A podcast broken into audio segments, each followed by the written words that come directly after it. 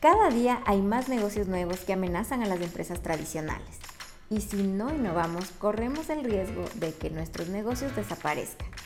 Por eso es indispensable contar con personas emprendedoras dentro de las organizaciones que tengan ideas frescas para mejorar procesos o crear nuevos productos. A esto lo llamamos intraemprendimiento y en este episodio te quiero contar más sobre su importancia y cómo podemos incentivar. Dosis de Impulso es un espacio en el que conversaremos sobre liderazgo y desarrollo profesional. En cada episodio exploraremos conceptos, lecciones, herramientas y técnicas para mejorar tus habilidades como profesional o emprendedor. Soy Pilar Zambrano.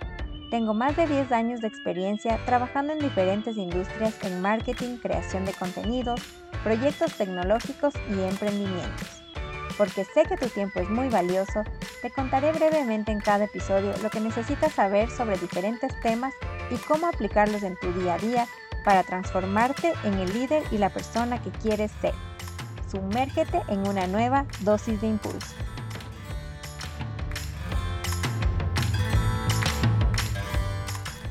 El intraemprendimiento es algo que a mí me llama mucho la atención porque junta dos mundos que me encantan. Por un lado, el emprendimiento, que como ustedes saben, a mí me gusta muchísimo. Yo tengo algunos emprendimientos. A lo largo de mi vida he tenido varios emprendimientos pequeños, pero siempre me gusta así ir probando cosas nuevas. Y por otro lado, lo junta al mundo corporativo, al mundo laboral, que también me gusta muchísimo a mí. De hecho, yo, además de mis emprendimientos, también trabajo en una empresa. Entonces es como que una mezcla ideal. Eh, empecemos definiendo exactamente, primero, ¿qué es un emprendedor? Pues es alguien que tiene iniciativa para realizar cosas nuevas que a veces incluso representan un riesgo, pero es alguien que se atreve a tomar estos riesgos. Entonces, cuando hablamos de intraemprendimiento, nos referimos a un emprendedor dentro de una empresa que se dedica a realizar actividades en las que desarrolla ideas innovadoras y proyectos nuevos. Ahora, ¿por qué es importante y por qué estamos hablando de este tema? Como ya lo decía en la introducción, todos los días nacen más negocios disruptivos y estos amenazan a las empresas tradicionales, que si no trabajan en desarrollar nuevos productos y servicios, pueden desaparecer. Tenemos el ejemplo de Blockbuster, esta tienda gigante que estaba en decenas de países que se dedicaba al alquiler de películas. Era realmente una empresa que dominaba el mercado en el mundo. ¿Y qué pasó? De un día para el otro se creó una nueva empresa con un nuevo negocio, o sea, un nuevo modelo de negocio para el alquiler de películas que se llamaba Netflix. Y Blockbuster simplemente no le dio la importancia que requería, incluso tuvo la oportunidad de comprar a Netflix en su momento, pero lo rechazó. No tuvo fe en este nuevo modelo de negocio. Eh, pensaron que la gente iba siempre a preferir ir a unas tiendas físicas y no pedir eh, por internet unas películas y bueno, no quiso apostar por esta nueva idea y ya sabemos todos cuál fue el desenlace de esa empresa.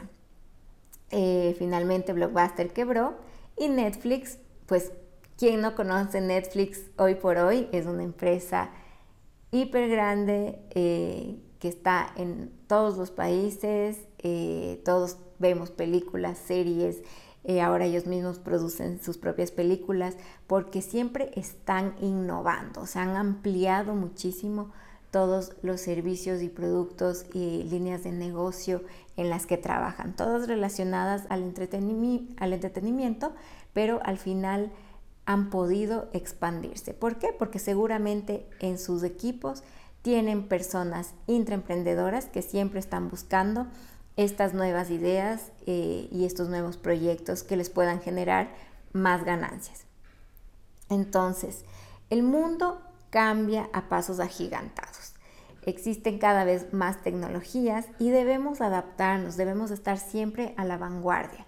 Ahora vemos hay muchos emprendedores que por experiencias propias salen con ideas que tal vez a veces nos parecen como que súper locas, a las, más que nada las empresas tradicionales pueden parecer como que son una locura, cómo se les va a ocurrir eh, hacer esa empresa, seguramente va a fracasar ese, ese emprendimiento en un par de meses y hemos visto cómo sí, esas empresas chiquitas, emprendimientos, a los que no les teníamos fe, de repente se convierten en empresas muy grandes porque encontraron ideas, encontraron nichos, encontraron nuevas formas, nuevos modelos de negocio que resultaron. Entonces, como empresas, antes de que vengan otras personas y tengan esas ideas, es mejor que en tu equipo tengas estos intraemprendedores y que esas ideas nazcan dentro de tu misma empresa. Eso sería lo ideal. Obviamente siempre va a existir competencia, pero es importante que aprendamos también nosotros a distinguirnos de la competencia justamente con estas nuevas ideas y, proyectos. Ahora, ¿cuáles son además otros beneficios de tener una cultura que impulse el intraemprendimiento? Eh, primero tenemos un tema importante que es la eficiencia. Muchos proyectos no necesariamente se tienen que dedicar a crear nuevos productos.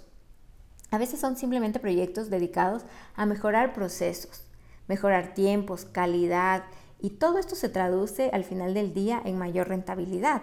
O por ejemplo, ¿por qué no hacer un nuevo producto de el desperdicio que deja nuestro producto principal? Eso es súper importante. O si tenemos unas máquinas y las máquinas no están trabajando al, al 100%. Ok, ¿qué podemos hacer con e, ese otro porcentaje de tiempo? ¿Qué otro producto podemos hacer que esas máquinas hagan? Un producto alterno, un producto que también le pueda interesar, tal vez no al mismo nicho de mercado del producto principal, pero tal vez a otro. Entonces, esto es súper importante. Eh, también te ayuda a expandir tu oferta ya sea de servicios o de productos, cuando tú tienes esta cultura de intraemprendimiento, va a ser mucho más fácil que puedas ampliar tu portafolio y crear nuevas líneas de negocio. También motiva mucho a los empleados porque ellos van a ver que sus ideas cobran vida, que pueden aportar de una forma más significativa. Esto es súper importante porque también evita la fuga de talentos. Generalmente la gente que es emprendedora, que tiene estas cualidades de tomar riesgos, de dar ideas, es gente que está a mil. Y si no se siente valorada en su empresa, si siente que en esta empresa actual no puede dar ideas o sus ideas simplemente no son escuchadas o ni siquiera eh, ninguna se lleva a cabo, ni siquiera se le da la oportunidad, pues esa persona se va a ir en la primera oportunidad que tenga. Se va a ir a una empresa en la que sí sienta que esas cualidades que tiene van a ser valoradas y que van a poder sacar todo su potencial. Y finalmente el tema de la innovación. Eh, como les decía, el pensar cómo diferenciarte de la competencia y siempre estar pensando más allá, más allá, a futuro, porque puede que mi producto hoy por hoy sea el líder del mercado, pero no sé si, yo no sé qué cambios tecnológicos pueden haber de aquí a dos años. Pueden ser unos cambios gigantescos. Entonces yo ya tengo que ir pensando, investigando, es muy importante la parte de investigación. Existen los departamentos de investigación y desarrollo en las empresas que generalmente aquí también eh, se encuentran muchos de estos perfiles eh, intraemprendedores es porque necesitas también tener esa curiosidad de saber, ok, ¿qué es lo que se viene? Tal vez todavía no está, pero ya como que ir teniendo luces de cómo va a ser el panorama de aquí a un año, a dos años, a tres años, para que ya estés tú pensando en cómo te vas a adaptar eh, en esos nuevos escenarios. Ahora, ¿cómo podemos implementar en, en nuestros negocios, en nuestras empresas, esta cultura de emprendimiento? Tenemos eh, el caso de Google, que ya les había comentado un poquito en otro episodio. En Google destinan el 20% del tiempo de todas las personas a proyectos nuevos. De este tiempo, por ejemplo, han salido eh, productos como Gmail, que ya sabemos que es un producto top de Google, uno de los mejores y que realmente es rentable. Y lo importante aquí también es que las personas que participan en estos proyectos, que dan las ideas, que luego se ven ejecutadas, tienen una participación, es decir, de las utilidades que luego genera el producto que, esa persona eh, desarrolló, puede también él tener ciertas, digamos, regalías, o sea, tener alguna compensación económica. Si es que no lo podemos hacer así o si es que todavía el producto no es rentable, sí es importante que la persona se sienta motivada, tal vez con algún bono o eso se puede establecer, pero que diga como que sí, mira, mi idea se está llevando a cabo y además me premiaron económicamente por haber aportado con, con esta idea tan valiosa. Es súper importante también que se pueda dedicar este tiempo fuera de las actividades cotidianas. Si no dejamos, no les damos este espacio de tiempo, eh, las personas simplemente van a decir, tengo mucho que hacer, no tengo tiempo para pensar en cosas nuevas porque estoy atormentada, estoy a full en mi día a día con las tareas cotidianas. Entonces no se van a generar estas ideas nuevas. Es por eso que Google como política lo establece así, ¿no? Un 20% del tiempo destinado a pensar en ideas nuevas y así es como se debería implementar en las empresas. También en, otras organizaciones tienen un comité de emprendimiento que evalúa las propuestas de los colaboradores y tienen de hecho un presupuesto asignado para poder dar vida a las mejores ideas. Es tipo una incubadora de emprendimientos en las que incluso reciben asesorías para llevar a cabo los proyectos de la mejor forma. Entonces son equipos multidisciplinarios en los que, por ejemplo, vas a tener un mentor en la parte financiera, alguien que te diga de la parte tecnológica, otra persona que te diga de la parte de mercadeo, para ver si realmente el producto finalmente se puede desarrollar y tiene potencial, si existe un nicho de mercado para ese producto, si tecnológicamente se lo puede desarrollar y si financieramente es rentable. Eh, hay veces que igual estos programas tú puedes participar individualmente o también lo puedes hacer con equipos transversales, que es también buenísimo porque ya se generan ideas que primero van alineadas a los objetivos estratégicos de la empresa y aparte cada persona con una disciplina diferente se va a ir complementando y van a ver el proyecto desde varios enfoques y finalmente va a ser un proyecto de, mejor calidad lo que van a presentar porque, como les digo, el hecho de que lo vea un equipo multidisciplinario lo van a ver de una forma más holística, en un 360. Entonces, otra cosa que, que debemos tomar en cuenta es que todos en la organización deben participar de estos programas de intraemprendimiento. No debe limitarse a ciertos cargos, no debe limitarse a ciertas áreas. Eh, tiene que ser algo en el que toda, toda la empresa pueda sentirse libre de participar con ideas, porque a veces incluso, eh, como les comentaba, hay proyectos en los que se mejoran procesos. ¿Y quién está en los procesos? Es la gente, eh, por ejemplo, operativa, que está en el día a día eh, manejando ciertas máquinas o haciendo em, X proceso. Entonces, ellos son los que saben mejor cómo hacer más eficiente el uso de esa máquina o cómo hacer más eficiente X proceso. Entonces, no debemos limitarlo a ciertas personas, a ciertas áreas o a ciertos cargos todos los niveles de la organización deben ser parte de esta cultura. Por eso yo les digo cultura de emprendimiento, porque es algo que debemos creerlo, debemos vivirlo y debemos ejecutarlo finalmente. Y las personas también deben tener las herramientas necesarias. Importantísimo destinar el tiempo para esto, como lo conversamos.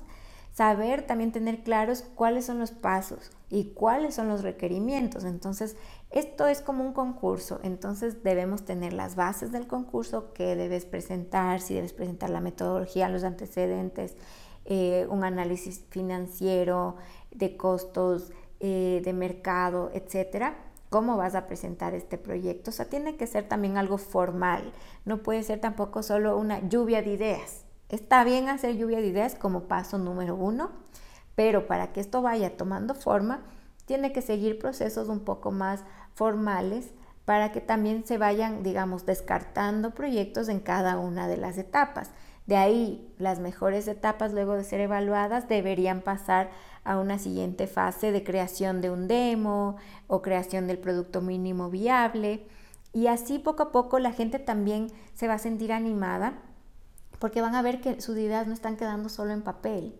Algunas sí, digamos, no todas se pueden, eh, no, no de todas se va a hacer un demo, pero también deben estar claras, digamos, cuáles van a ser los criterios de selección de los mejores proyectos para que, bueno, la gente esté tranquila, si es que su proyecto no fue bueno, bueno, se justifica, eh, no pasa nada, pero que también los que están viendo que pasaron a la siguiente etapa ya ven luego algo tangible.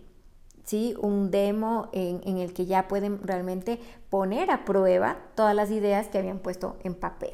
Y ahí sí realmente ver eh, si puede o no seguir ya a una siguiente etapa de que ya ese producto finalmente vea, vea la luz. Entonces, eh, es cuando ninguna idea se lleva a cabo, esto ya genera un malestar, ya genera desmotivación y luego ya simplemente cuando vuelvas a lanzar, qué sé yo, al siguiente año, otra vez esta convocatoria, probablemente no, no haya mucha gente que participe. Entonces sí es importante esto de tener claras las fases y que se vayan dando en los tiempos estipulados, ¿no? y que poco a poco podamos ver cositas más tangibles. También es eh, necesario dedicar un tiempo a la preparación. Si queremos ver ideas buenas y como les digo, no simplemente una lluvia de ideas, también tenemos que darles las herramientas necesarias a, las personas. Entonces, por ejemplo, talleres de creatividad, eh, talleres de metodologías de innovación, por ejemplo, como Design Thinking, como Lean Startup, que son metodologías que usan también las grandes empresas y que nos ayudan muchísimo justamente a estos temas eh, de creación e ideación de nuevos productos y servicios. Finalmente, algo que es indispensable es el apoyo y el compromiso de los directivos de la empresa. Todos, como les decía, deben creer en esta iniciativa. Y así vas a tener una cultura de innovación constante y créeme que no van a faltar las ideas nuevas, no van a faltar eh, los productos nuevos y la gente va a estar súper motivada con esto si desde las cabezas, desde los líderes están incentivando el intraemprendimiento.